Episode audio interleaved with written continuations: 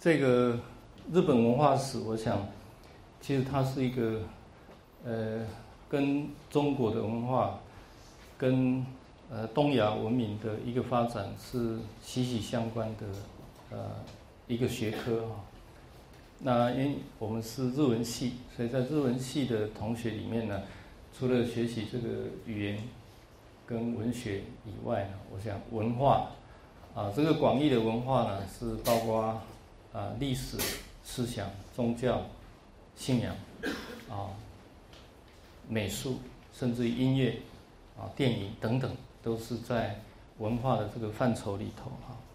那呃，上上个礼拜吧，我有把呃两本书跟各位稍微做了一个介绍哈。那一本当然就是教材啊。另外一本是，呃，叶老师的辅助的一个教材哈，啊，大概我们的呃日本文化会跟各位提的有三个这个主要的形态啊，那三个形态，第一个主要是传统文化，也就是在我们这个课程里面可能是琢磨了最多的传统文化这一块，那第二个是生活文化。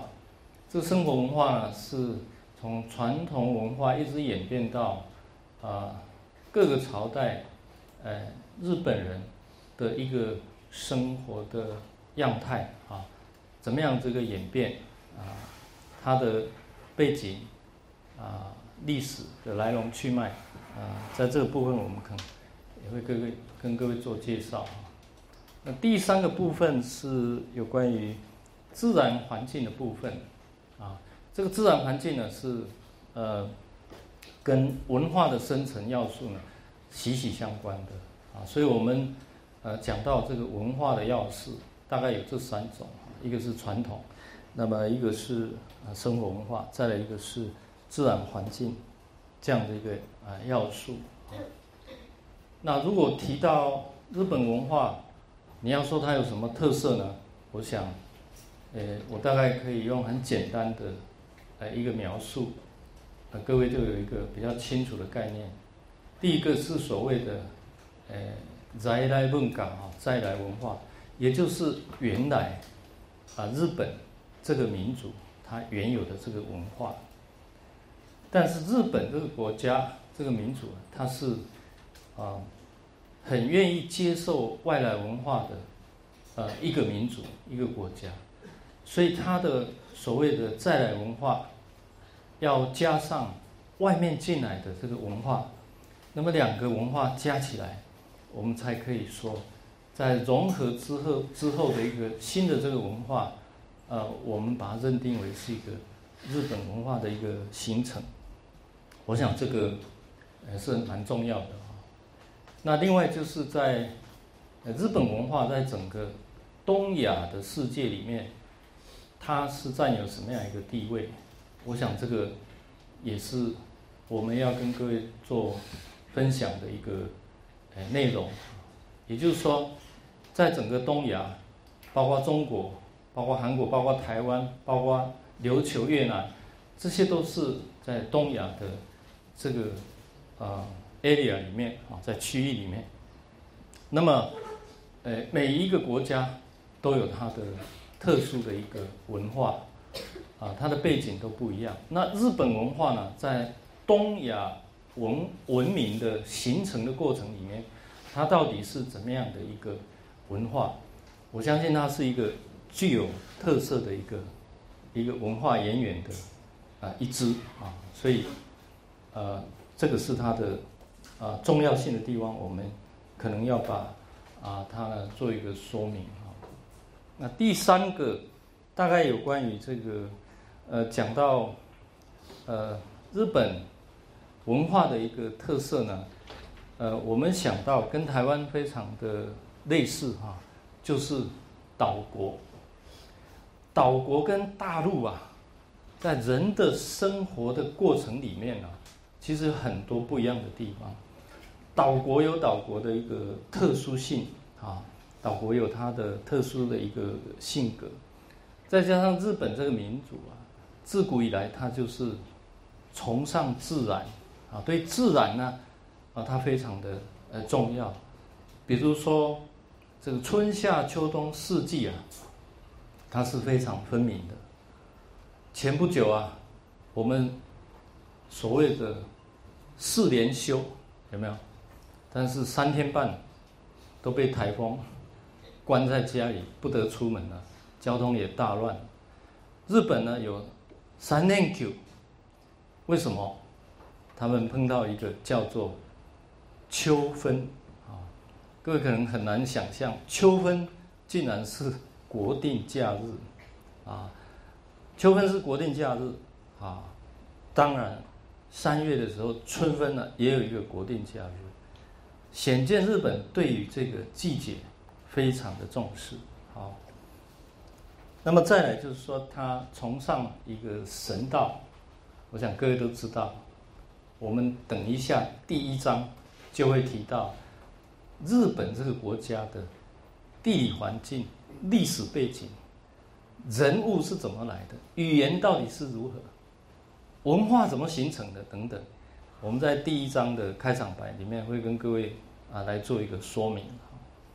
那这里面我们大概就可以，呃，去了解到日本有一个传统的文化，这个东西叫神道，啊，呃，其实各位同学都去过日本，但是到日本去做什么，每一个人的目的都不一样。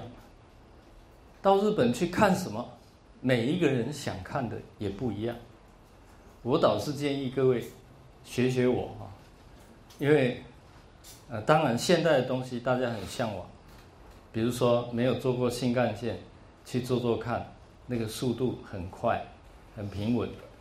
那当然是要，到那个 Sky Street，呃，上到呃最顶尖去，来看整个东京都。大概也是大家想要去的。除此之外呢，我倒是建议各位哈，啊，去走乡间小路，还有大街小巷。呃，我提醒各位去发现一个东西，因为现在其实你们都带有手机了，照相的功能都非常的好，就一边照相啊，照什么呢？你用走路的也好。你用这个骑脚踏车也好，我常常是借着脚踏车，然后就这样骑，速度比较快，还可以逛得比较远一点。我在做什么？我在造四色佛寺啊。那你不用刻意说我要去找哪一家四色，哪一个佛寺，你都不用，你就左转、右转、直走，你要怎么走，随便走。你发现了，你就照，但是不有不是只有照，而进去里面，一定这个寺庙这个神宫，它一定有一个缘由，一定有一个由来，或者是有一个 pamphlet 可以拿，他一定拜有一个神，那么你去看看他拜什么神，为什么？哎，这个蛮有趣的。比如说举一个例子哈，元军啊。而攻打到这个九州的北部博多的港湾来了吗？日本人叫什么？元寇有没有？打来的时候，但最后是没有打成功了。可是我们现在到博多湾沿海二十公里，我们都还可以看到这个八九百年前的元寇堡垒还存在。经过这么长的风吹雨打、日晒以后，那个堡垒大概到我膝盖还看得到。它现在是一个文化财。好，好，那这个死伤的很多人，日本兵也死了很多，援军也死了很多。啊，对面有一个志贺岛，这个志贺岛，呃，我常常去那边。呃，怎么讲？去钓鱼，啊，那客人来，我就开车带他去逛一圈，等等。他就有一个叫做千人冢啊，冢啊，那顾名思义，冢是什么？欧哈卡，对不对？那这个冢怎么解释呢？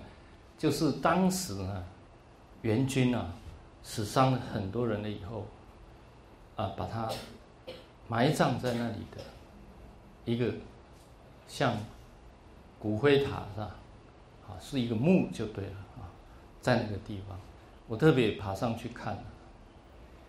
但是呢，在日本有一所这个寺庙，它是吸收日本兵跟援军两方面，他不管是敌是友的，当时战死的一些啊人士的一个灵魂，不是说日本人他就拜，哦，而援军他就不拜，他都说。有这样的寺庙，有这样的寺庙，那他的目的其实你再仔细给他看，说不定他祈求的就是说，人类应该和平，不要再战了。站了以后，你看看我这里有多少人，不管是日本人，不管是援军，啊都不好，给后世的人有一个对战争是不是应该的一种啊启发，一种身形啊，这样的寺庙也有，所以它是很多很多。各位可以仔细的去啊了解一下，回过头来大概慢慢可以知道这神道到底是什么。那我刚刚讲说人呢，呃，其实多多少少都是崇尚自然，也不能说日本人崇尚自然，别的民族就没有崇尚自然。像我如果走到那个人很多的地方，那要我去排队吃一个说多好吃的东西。我都还不会去排，但是我常常看到一个拉面大排长龙，常常走过顶泰丰的时候，看到那一群人，我都已经饱了啊，没有办法再等下去了。但是当我们走到郊外去，看到一片绿，看到一片森林，看到山，看到河的时候，那一种心情呢，是不一样的舒畅的。我觉得人呢，很倾向自然，可能是一个天性，但是日本人。更胜于倾向自然，但我要讲的是这个啊，所以呢，自然跟人呢，在日本这个民族里面，它有一个共生的关系啊，也就是说，自然是生命的根源，自然是生命的根源，自然是生命的根源，它源出来一个东西，这个东西其实很难解释，在在日本文化里面，我们可能还要多去探讨一下。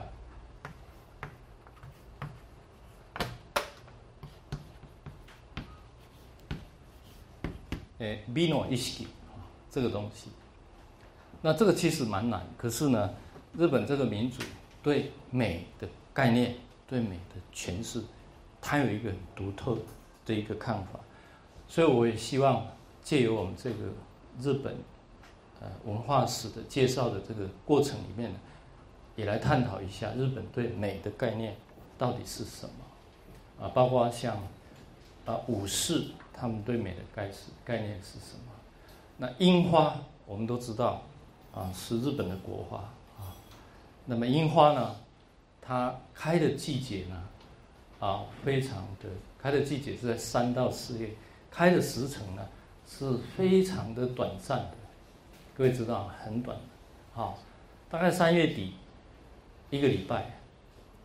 有时候因为气候的变化，可能会。